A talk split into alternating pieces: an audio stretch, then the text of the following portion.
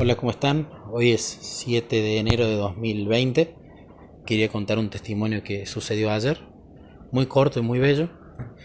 Fui a hacer un trámite en una dependencia pública y bueno, la persona que me atendió empezó atendiéndome muy mal, con no falta de respeto, pero sin ganas, sin amor por su trabajo, sin, sin dulzura, sin tacto y yo traté de ser lo más amable posible, paciente, tranquilo.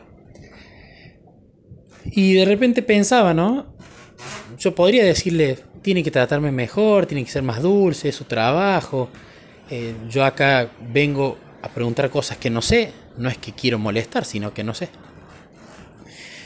Y en lugar de agarrar y manifestar humanamente y tratar de convencerla con argumentos o mediante la razón que ella estaba obrando mal, me puse a pedir el Espíritu Santo. Me puse a hablar con Jesús y me puse a pedirle que la llene del Espíritu Santo, que la llene de ángeles, que le cambie el carácter, que la ayude a estar más tranquila.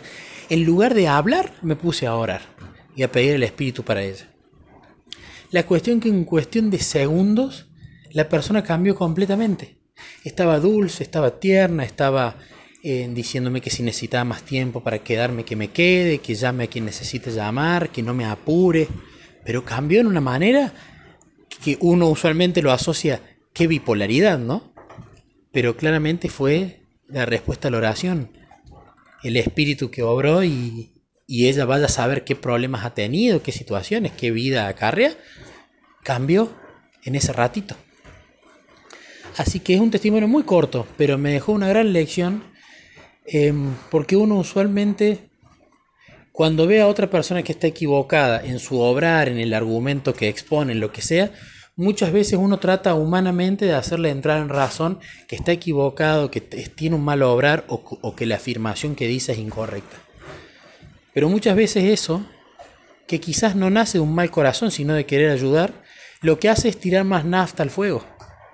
Porque muchas veces la gente ante verse en el espejo que está obrando mal o que lo que dice es equivocado, y que por lo tanto tiene que pedir perdón o tiene que asumir que se equivocó, que creo que son dos cosas que humanamente nos cuestan mucho, pedir perdón y asumir que estamos equivocados, eh, el querer hablar y hacerles entrar en razón hace que uno tire más nafta al fuego.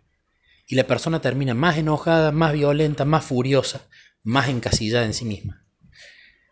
Y en su lugar, qué bueno sería poner en práctica esto que cuando vemos a alguien así, en lugar de hablar, ponernos a orar y a pedir el Espíritu Santo, que va a ser una tarea infinitamente mejor, más rápida y de mejor calidad que la que podemos hacer nosotros.